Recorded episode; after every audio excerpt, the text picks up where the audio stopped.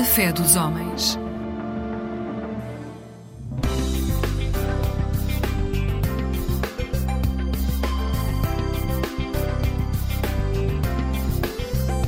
Eclésia Igreja Católica.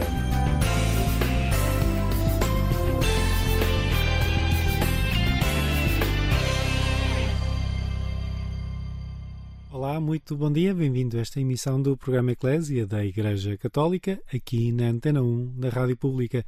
Hoje vamos conversar sobre a celebração que marca este dia em Portugal, o Dia da Mãe.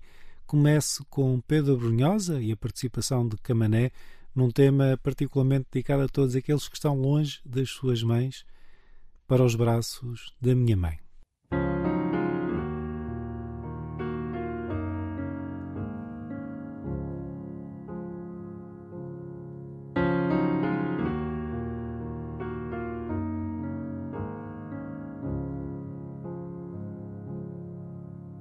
Cheguei ao fundo da estrada, duas léguas de nada. Não sei que força me mantém. É tão cinzenta a Alemanha e a saudade tamanha. E o verão nunca mais vem. Quero ir para casa, embarcar num golpe de asa, pisar a terra em brasa. Que a noite já aí vem. Quero voltar para os braços da minha mãe. Quero voltar para os braços da minha mãe. Trouxe um pouco de terra, cheira a pinheiro e a serra. Voam pombas no beirão. Fiz vinte anos no chão, na noite de Amsterdão. Comprei amor pelo jornal. Quero ir para casa, embarcar num golpe de asa, pisar a terra em brasa que a noite já vem. Quero voltar para os braços da minha mãe. Quero voltar para os braços da minha mãe. Vim em passo de bala um diploma na mala. Deixei o meu amor para trás. Faz tanto frio em Paris, sou já memória e raiz. Ninguém sai de onde tem paz. Quero ir para casa, embarcar num golpe de asa, pisar a terra em brasa. Que a noite já aí vem. Quero voltar para os braços da minha mãe.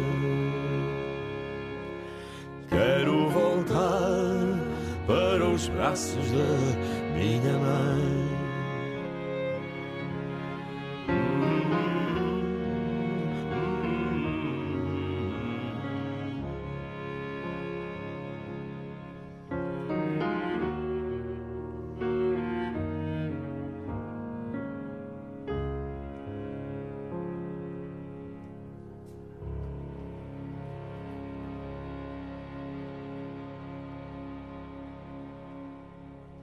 braços da minha mãe. Para os braços da minha mãe, um tema de Pedro Abrunhosa com a participação especial de Camané a abrir esta emissão do programa Eclésia da Igreja Católica aqui na Antena 1 da Rádio Pública. Um bom dia para si que está desse lado. Hoje converso com uma mãe, é o dia delas. Falo com Dora Isabel, é mãe de dois padres, dois padres que são gêmeos, Pedro e Afonso. Sentámos-nos todos numa sala, ela é profissional de rádio, eles são filhos de profissionais de rádio e, portanto, a conversa fluiu naturalmente. Convido a ficar desse lado para escutar.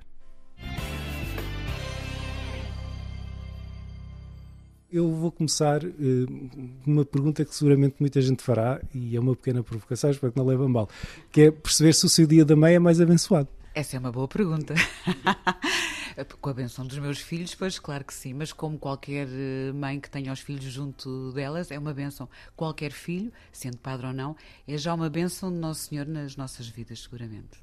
Eu vou-vos perguntar aos dois, sendo, sendo esta a, a, celebração do Dia da Mãe, o que é que. Ela está aqui connosco, mas seguramente não há de levar a mal. No caso Afonso, o que, é que, que é que mais te marca nela? Marca mais na mãe é a capacidade de realmente corresponder com amor a tudo o que é pedido e com um amor tão, tão, tão próximo e tão. Qualquer atividade que ela faça, qualquer uh, proposta que ela tem, desafio na igreja, desafio no trabalho, ela ama e faz com um amor e com uma intensidade muito grande.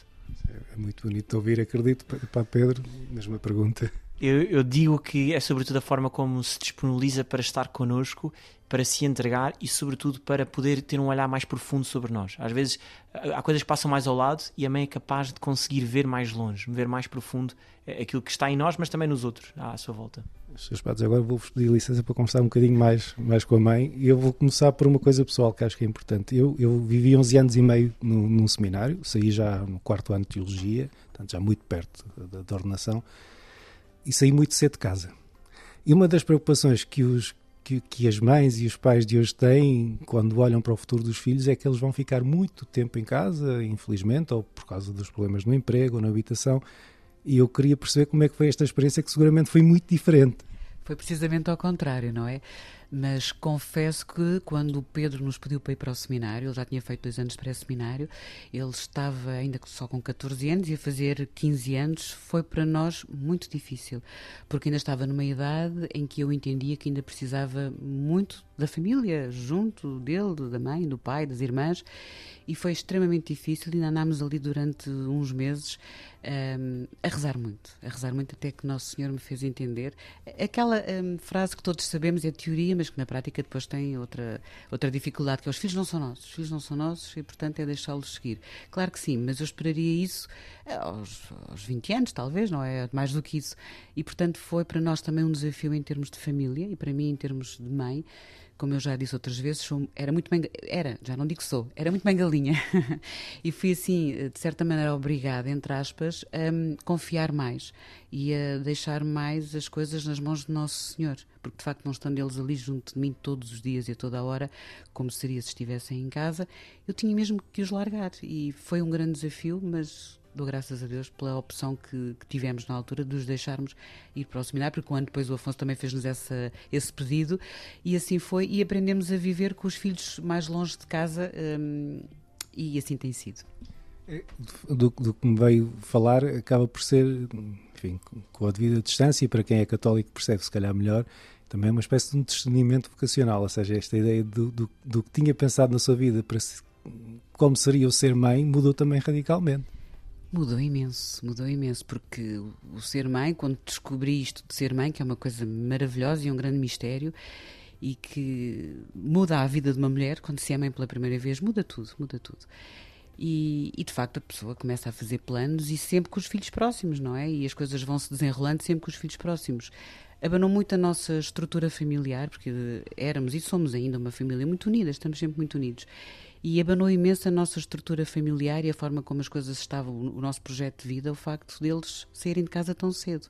Obrigou-nos a, a, repensar muitas coisas e, e obrigou-nos, de facto, a olhar mais um, para o alto, porque fui mesmo obrigada a deixar tudo mais nas mãos de Deus e a, e a, compreender melhor o que é isto deste, deste chamamento, porque nós às vezes até somos uh, chamados a rezar pelas vocações, é pelas vocações, mas é do vizinho e dos amigos. Agora, quando é dos nossos filhos, as coisas mudam radicalmente, não é? E aí nós percebemos uh, a intensidade que isto é, o que isto provoca, mas se era Deus a chamar, eu também não podia ser obstáculo à vontade de Deus. Se eu que o caminho da santidade é fazer a vontade de Deus, como é que eu podia constituir um obstáculo à, ao caminho de santidade que os meus filhos estavam a ser chamados? Não podia ser. Eu vou, vou, agora fazer uma nova ronda. Eu estou a fazer por ordem alfabética, só para quem estiver a ouvir, tenho de identificar. Eh, as pessoas eh, sabem que vocês são gêmeos, obviamente que isso na rádio não é relevante, mas para distinguir vozes é capaz de ser mais difícil. Eh, Padre Afonso, uma, uma pergunta, enfim, também que é uma espécie de um desafio quando se entra no seminário, o que é que se leva de casa, em particular da, da, da atenção de uma mãe para, para esse novo momento de vida? O que se leva é o essencial, ou seja, nós muitas vezes queremos levar muitas coisas, nomeadamente tivemos que levar a nossa roupa e tudo mais, mas a certeza que levamos o essencial para agora o que eu sou de ser padre começou e, e nasceu em casa. Em primeiro lugar, levar uma proximidade de oração em conjunto, uma fraternidade ali de rezarmos em, em, conjunto em família. Isso foi o que se levou em primeiro lugar. E por isso saber quando eu saio do, uh, quando saio para ir para o seminário, eu tinha a mãe uh, com a certeza que ela ia rezar por mim também quando eu saísse de casa. Segundo, levar a certeza de que eu estou livre, porque se for preciso eu sair do seminário por algum motivo, a minha mãe vai me acolher e nunca me vai julgar por isso. E por isso a certeza também de viver uma vocação livre, liberdade total. E isso levo de casa também. E por isso não vou condicionar. Não vou condicionar de casa, não vou fazer o que a mãe quer, não vou fazer a vontade que a mãe queria para mim, vou fazer e só a vontade de Deus. E essa liberdade total para responder num seminário é fundamental. E é de casa que tem que levar. E é, é de facto também uma boa mensagem para quem esteja a passar por situações semelhantes. Uh, tendo ido primeiro, o que é que, tendo chegado primeiro a esta, a esta aventura vocacional de, do, do, seminário, do sacerdócio, o que é que, que, é que acompanhou sempre da mãe? Acompanhou sempre uh, o poder estar, um, aprender a ser homem também em casa e a minha mãe ensinar-me a ser filho. E isto é a primeira experiência. Quando chego ao seminário é descobrir, descobrir-me como filho. Eu não posso ser padre se não for filho. Filho de Deus, mas por isso também preciso ter essa relação maternal, não só com a minha mãe aqui, mas para que aqui também eu possa viver depois a relação com a igreja.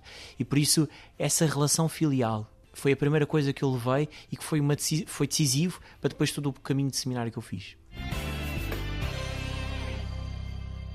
Deixo-lhe uma sugestão musical que faz parte da playlist de Dora Isabel, a nossa convidada de hoje, Orquestra Bamba Social e Tiago Nacarato cantando Diz que Fui Por Aí.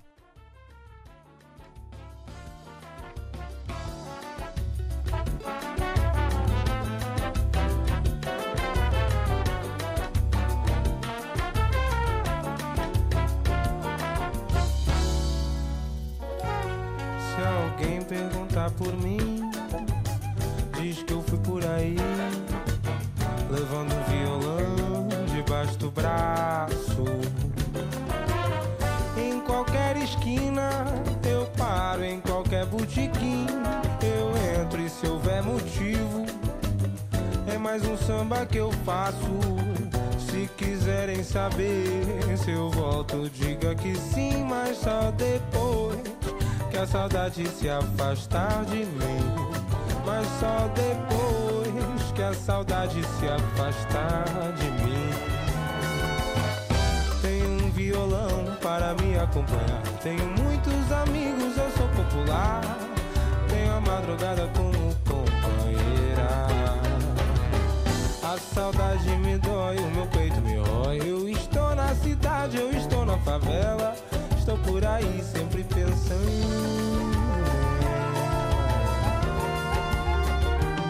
Se alguém perguntar por mim, diz que eu fui por aí, levando o violão debaixo do braço. Em qualquer esquina eu paro, em qualquer botiquim eu entro e se houver motivo. É mais um samba que eu faço saber se eu volto, diga que sim, mas só depois que a saudade se afastar de mim. Mas só depois que a saudade se afastar de mim. Tenho um violão para me acompanhar. Tenho muitos amigos, eu sou popular. tenho a madrugada como companheira. Saudade me dói, o meu peito me rói. Eu estou na cidade, eu estou na favela. Estou por aí sempre pensando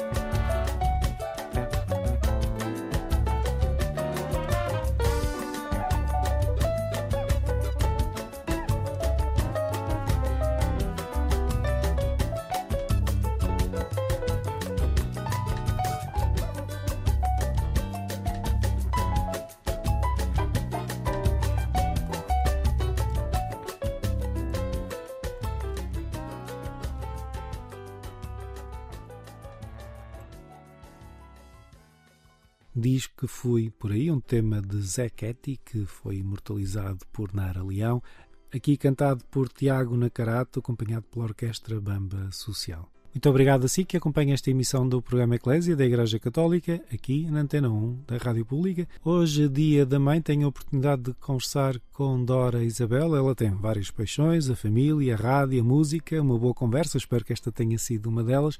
Estive acompanhado por dois filhos gêmeos, que são padres, o Afonso e o Pedro. Eu, eu vou falar agora de outra coisa que é o dia a dia do ser mãe neste momento que acredito que seja, que seja um, um, dia a dia muito diferente. Sei que também pelo seu percurso de espiritualidade e de, e de, e de, de, de vivência do, do catolicismo, que, é, que a ideia da santidade no dia a dia está muito presente. Eh, esta ideia da intercessão de que eles falavam ainda há pouco. Uh, também é importante para, para, para ser mãe e para esta para este, uh, vivência do, do cotidiano. Sem dúvida nenhuma. Os meus filhos uh, ajudaram-me e ajudam-me a ter uma ligação ainda mais forte uh, à Santa Madre Igreja, não é? E, e, vou com eles aprendendo este, este percurso, este, este, este chamamento de Deus à santidade é uma coisa que vai, vai, é um caminho que se vai fazendo, não é? Não é uma coisa que a pessoa chega, olha, já cá estou, nada disso. Vai-se fazendo e nós temos feito muito assim em paralelo eu com o Afonso, eu com o Pedro e mesmo com o resto da família temos feito este caminho em paralelo e, e é muito bom saber que tenho filhos que rezam por mim e eu vou rezando também muito por eles. Às vezes há pessoas que me pedem, pronto, as amigas, olha, pede lá aos teus filhos padres para rezarem, porque eu estou aqui com uma aflição qualquer e eu acho que uma oração de um padre vale muito. e portanto eu estou quase a abrir um, um, um, grupo só para de pedidos de oração especial pelos amigos, pelas amigas. Mas é verdade, claro que um padre é fundamental na nossa vida e ter dois filhos padres é assim qualquer coisa de muito especial. Eu acho que, como já tenho falado com outras mães, uma vida inteira é pouco para agradecer uh, esta graça que Nosso Senhor nos deu de termos filhos padres. Uh, eu estou a constituir com algumas mães um grupo de mães de padres, precisamente para juntas rezarmos pelos nossos filhos. E, e já está, neste momento já temos 30 mães no grupo, já não é nada mal. mães de padres diocesanos, padres do Opus Dei, padres franciscanos, salesianos. E tem sido muito bonito também este desenvolver de, de, de, mães que juntas nós procuramos não só rezar, rezar sim muito, dar um colo de oração aos nossos filhos, mas também entre nós trocar experiências, partilhar eh, alegrias, dúvidas e também pedir que alguns padres nos ajudem a compreender o que é isto de ser padre, para melhor compreendermos os nossos filhos, o seu coração, a sua cabeça, para os podermos acompanhar mais e melhor. Essa ideia que me falou é muito interessante, a ideia de que, que, é uma experiência que parece muito pessoal e quase intransmissível, mas que também é partilhada por muitas outras mães. É? é, uma coisa que, foi nascendo dentro de mim e eu comecei por falar com os meus filhos a perguntar se seria uma ideia disparatada. Eles disseram: Não, mãe, é uma ideia muito boa falar com outras mães. E de facto, uh, comecei por falar com duas ou três mães, aquelas mais próximas, que já nos conhecíamos do seminário, e elas acolheram logo a ideia com um grande sorriso e disseram: Não, bora lá, isto é giro, vamos. Então temos. Isto é uma coisa recente ainda, e, está em aberto, e, está aberto para todas as mães que nos estejam a ouvir possam chegar, mães de padres venham, que o grupo ainda pode ser muito maior, claro que sim. A ideia é fazermos alguns encontros presenciais durante o ano para nos conhecermos, para trocar testemunhos. Já temos um grupo no WhatsApp onde vamos rezando muito pelos nossos filhos. Temos uma lista de padres que são os nossos filhos e também outros que nós sabemos que precisam da nossa oração. E todos os dias adotamos uma, uma oração, todos os dias fazemos a oração por aqueles padres e sentimos que assim os estamos eh, a apoiar ainda mais, para além da nossa presença física, que este, este colo de oração é, é importante para estes nossos filhos padres. Eu, eu, no dia da mãe, até pela proposta musical que vou deixar depois também aos nossos ouvintes, que, que fui roubar uma playlist sua, eh, parecia-me que ficava incompleto sem, sem fazer uma referência, sobretudo em maio, em Portugal, no mês de Fátima, ao papel que, que, Nossa Senhora teve em todo este percurso do que fomos falando.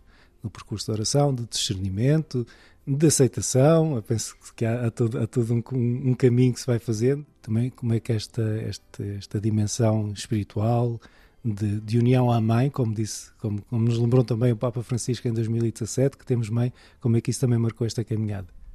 Muito, muito claro que é uma relação.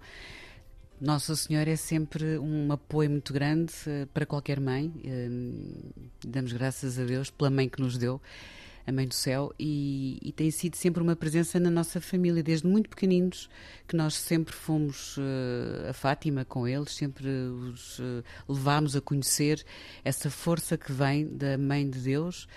Uh, e continua a ser, e continuamos muito unidos a Nossa Senhora, e não podia ser de outra maneira. Eu vou passar aqui o microfone também agora aos filhos, também para perceber como é que é aqui com o Padre Afonso. Eu diria que, em primeiro lugar, aquele facei o que eles disser, que Maria diz nas bodas de Caná, uh, àqueles que queriam ir buscar vinho, realmente a minha vocação e o meu ser padre é isto, fazer o que Deus quer, a partir desta provocação de Maria. Também fui provocado por Maria, faz o que o meu filho está a dizer, e eu quero quero fazer muito o que o filho está a dizer, quero muito ser padre e por isso estou aqui hoje como padre, assim, neste também, este faça-se, este, a acontecer em mim o que Deus quer que aconteça, não o que eu quero, mas o que Deus quer. Padre Pedro? Eu vivo muito a relação com Maria a partir de uma imagem que é da relação filial, ou seja, Maria como mãe, e por isso eu não estou sozinho no ser padre. Às vezes podia dar a ideia até estou sozinho em casa, ou tenho... mas não estou sozinho. E a mãe está comigo. E a mãe conforta-me e por isso a Nossa Senhora foi muito importante no sim que deu. Perceber que foi um sim, às vezes também sem, sem saber tudo, eu também não sabia tudo quando disse sim ao sacerdócio, mas que vou descobrindo com Jesus. E por isso não estou sozinho. E aquela presença de Maria que conforta e que no fim do dia, e terminamos sempre assim na igreja a rezar a Maria, pois eu termino sempre a agradecer também e a confiar-me nela, porque ela é a mãe que olha por mim. Eu tenho uma última pergunta final, para, no caso para os dois que seguramente concordarão, mas já me vão dizer, o, as comunidades católicas são alimentadas muito pela, pela fé, pela energia e pela participação das mães. E nesse sentido, podia-vos deixar assim, uma mensagem final a todas as mães que, no fundo, são as grandes travos mestras das nossas comunidades. Sim, queridas mães que estão a ouvir, é, realmente são essenciais na nossa vida da igreja, nas nossas comunidades cristãs, pois eh, aprendam a disponibilidade de Maria eu acho que será essencial rezarem muito pelos vossos filhos e estarem disponíveis para os acompanhar.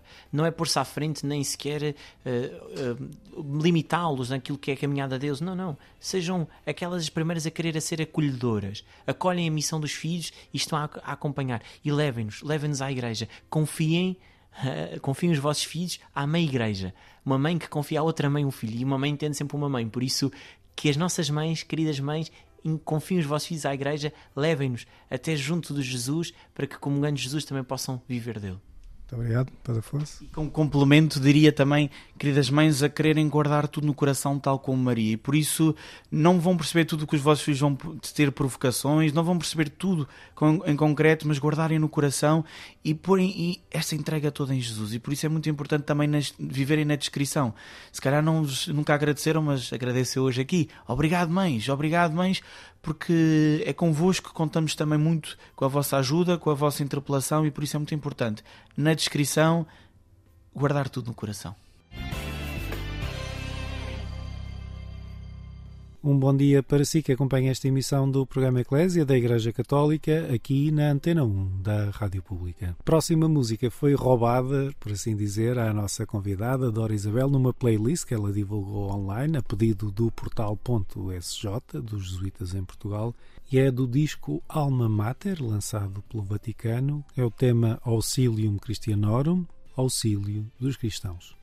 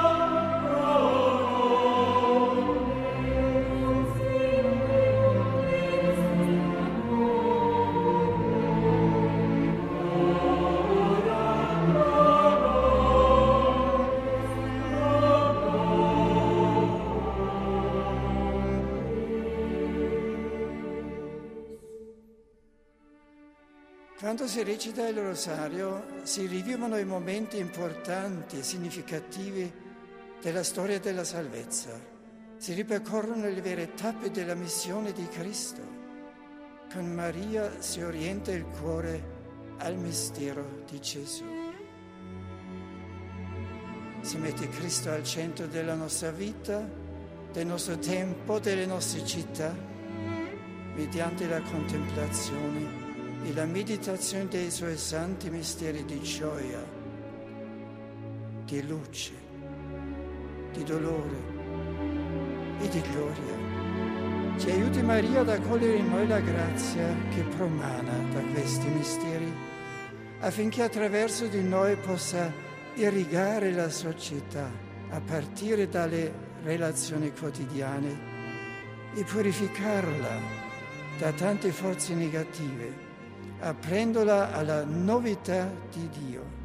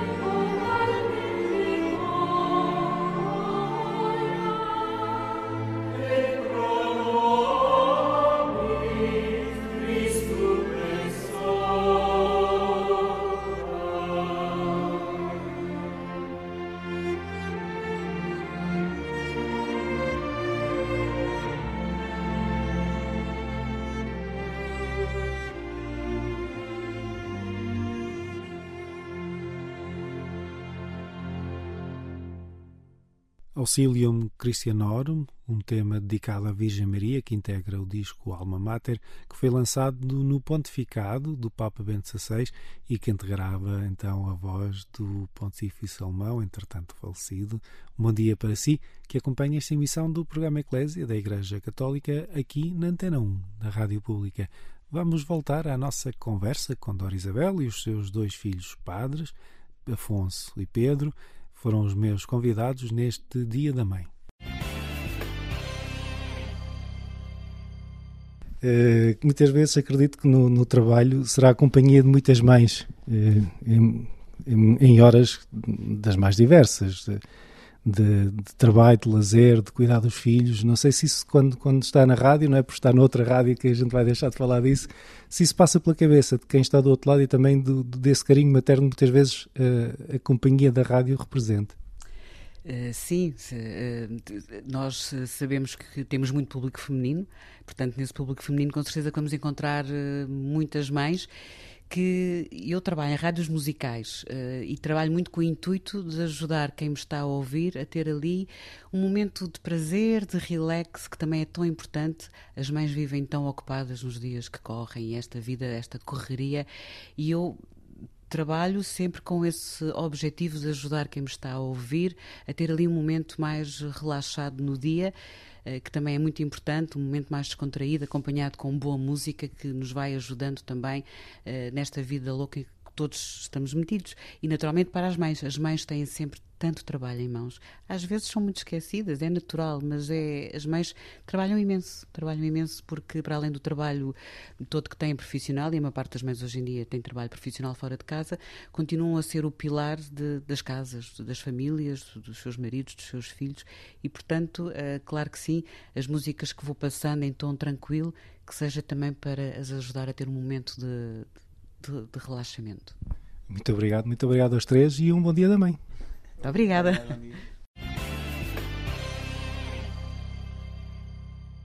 Recordo que este programa hoje foi dedicado ao Dia da Mãe.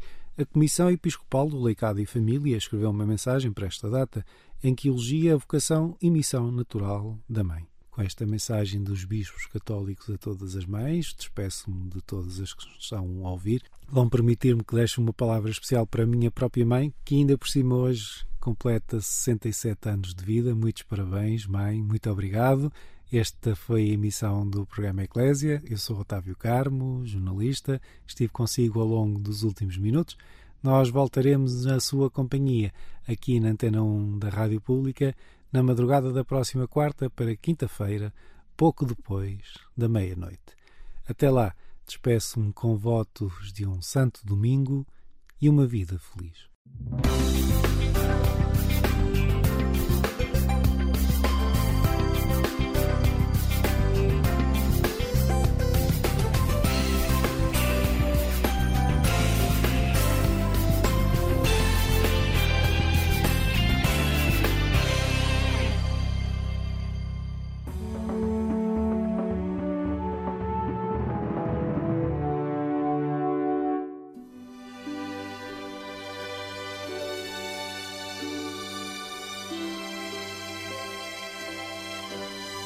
Boa tarde, seja bem-vindo ao programa A Terra é um Só País, um espaço de autoria da comunidade Bahá'í de Portugal. A fé Bahá'í, que está na origem desta comunidade, é a mais jovem e independente religião mundial.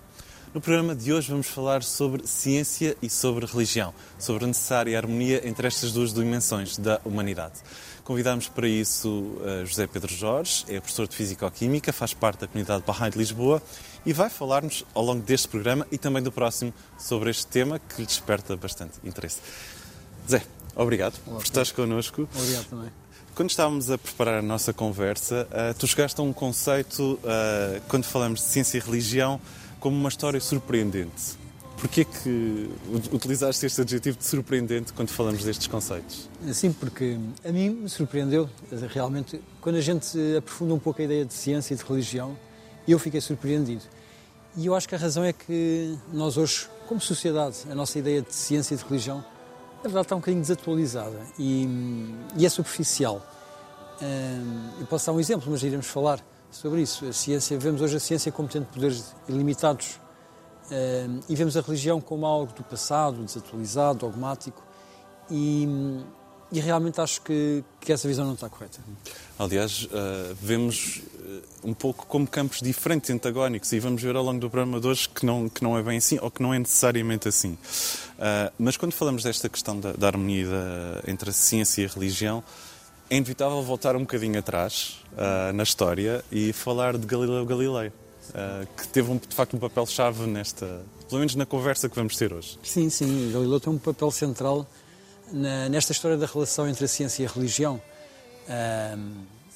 Como a maioria de nós, das pessoas sabem, eh, Galileu foi julgado pela, pela Igreja e, a verdade, Galileu estava a lutar pela autoridade da ciência. Ele, ele é considerado o pai da Revolução Científica que aconteceu nos séculos XVI e XVII e, e, e realmente foi condenado à prisão domiciliar aos 67 anos. E, e toda a gente conhece aquela frase muito conhecida que ele disse no final do julgamento, depois de ter sido forçado a, a renegar a ideia de que, de que a Terra se movia em torno do Sol, uh, ele entre dentes terá dito, e no entanto ela move-se. Portanto, ele, ele sabia perfeitamente que o que estava a defender era verdadeiro. Também uma frase muito típica que, que foi dita em sua defesa no julgamento foi a frase que, que ele terá dito, que a intenção da Bíblia é ensinar-nos como se vai para o céu, não é ensinar-nos como é que funcionam os céus. Com algum humor, eh, demonstra um bocadinho a visão de Galileu. Ao contrário do que as pessoas pensam, Galileu era um homem profundamente religioso e foi durante toda a vida, estudou num seminário jesuíta, quis ir para Pátria aos 17 anos, o pai, o pai não o deixou porque era uma carreira que não rendia, não era? E ele realmente manteve as suas convicções religiosas toda a vida e nunca achou que as suas descobertas científicas estavam em contradição com Deus. infelizmente, de facto, a Igreja, na altura, viu realmente contradição entre alguns dogmas da altura e, e, foi o que levou a este julgamento. É curioso como um homem profundamente religioso, como era Galileu Galilei, eh, foi vítima de preconceito religioso. Porque, de facto, eh, ele era também um cientista, um eminente cientista. Aliás, devemos muito eh, às suas teorias e que depois foram, foram provadas. Mas é interessante como é que um homem viveu dentro de si este preconceito e este quase antagonismo entre a ciência e a religião. Sim. E estamos a falar dos séculos XVI e XVII. Sim, é engraçado nós hoje rimos um pouco. Eh, na altura eu li que Galileu obteve um quadro na universidade, numa universidade italiana, ao ter um papel importante na discussão sobre qual era a dimensão do inferno ou de qual era a dimensão de Lucifer Portanto, a ciência e a religião na altura estavam muito imiscuídas uma na outra. Um, e o certo, mas o certo é que, e de facto, estavam imiscuídas porque de facto a Igreja era o grande patrono do conhecimento durante séculos foi. E não temos esta noção, hoje em dia achamos que a religião é contrária à ciência, mas a verdade é que a maioria das inovações científicas e técnicas, em qualquer, pelo mundo fora, foram feitas em sociedades organizadas pela religião. Portanto, de facto, a religião e a ciência não são antagónicas. Aliás, se houve alguma virtude nesta história de Galileu Galilei que não terminou bem, para, pelo menos para, para o próprio, foi a virtude de colocar a humanidade a pensar de facto que se calhar ciência e religião, uh, apesar de intrinsecamente ligadas, uh, não têm que ser antagónicas, pelo contrário. Sim, um, infelizmente a história, estes últimos séculos, uh, tem visto um aprofundar, de facto, das divisões entre a ciência e a religião. Nós hoje, a ideia que os filósofos terão, e a sociedade, é que realmente a ciência e a religião não têm nada a ver uma com a outra e que não se devem imiscuir eh, no campo uma da outra, que não dá bom resultado. Mas este, este conceito não é assim tão antigo, é muito recente. Só, de facto, começou com o processo de Galileu e depois na Era das Luzes e, e definitivamente com Darwin é que, no século XIX, se realmente consolidou a ideia, no fundo é um mito, de que, de que, de que há uma irreconciliação, que não é possível reconciliar a ciência e a religião. E hoje em dia vivemos um bocadinho essa situação. Aliás, há uma série de pensadores e historiadores e filósofos que perguntam: terá a ciência matado Deus e, por conseguinte, a religião? Sim, sim. Nietzsche foi um dos que disse isso, não é? Sim. Que Deus morreu. Uh, e, é, uma, é uma polémica que está ainda ao rubro, não é? Em 2000 2006 ou 2007, um, conhecido cientista, eh, Dawkins, biólogo, talvez o ateu mais proeminente, escreveu um livro chamado A Ilusão de Deus, em que ele refuta todos os argumentos que possam defender a religião a ideia de Deus. Eh, ele diz-nos que. Bom, ele, ele, defende uma série de ideias que, no fundo, são ideias que nós todos inconscientemente temos hoje em dia, mas no ano seguinte, logo, um outro cientista também muito famoso escreveu logo um outro livro chamado A Ilusão de Dawkins, o nome do, do colega, eles são da mesma universidade inglesa, de facto a refutar tudo aquilo que, que o colega tinha dito. E é interessante a gente analisar assim, algumas das ideias. Por exemplo, Dawkins diz, diz o seguinte: defende que a fé é, é confiança cega na ausência de evidências ou mesmo na presença de evidências. Portanto, é um processo de não pensar. E, e de facto, o, o, o seu colega o que diz é que realmente nós temos que olhar com muita atenção para as nossas crenças. Todos nós temos crenças em que baseamos a nossa vida, é importante estarmos atentos a elas. Mas o que ele diz é que nós podemos hum, refletir sobre as nossas crenças e demonstrar que elas são justificáveis, que não são disparatadas, ainda que não as possamos provar que são verdadeiras. De facto, a ideia de Deus não pode ser comprovada é, cientificamente. E há outras, por exemplo, o Dawkins diz que a ciência refutou a existência de Deus e que destruiu a fé, a fé em Deus, que, que a relegou para os, aquelas pessoas que são iludidas.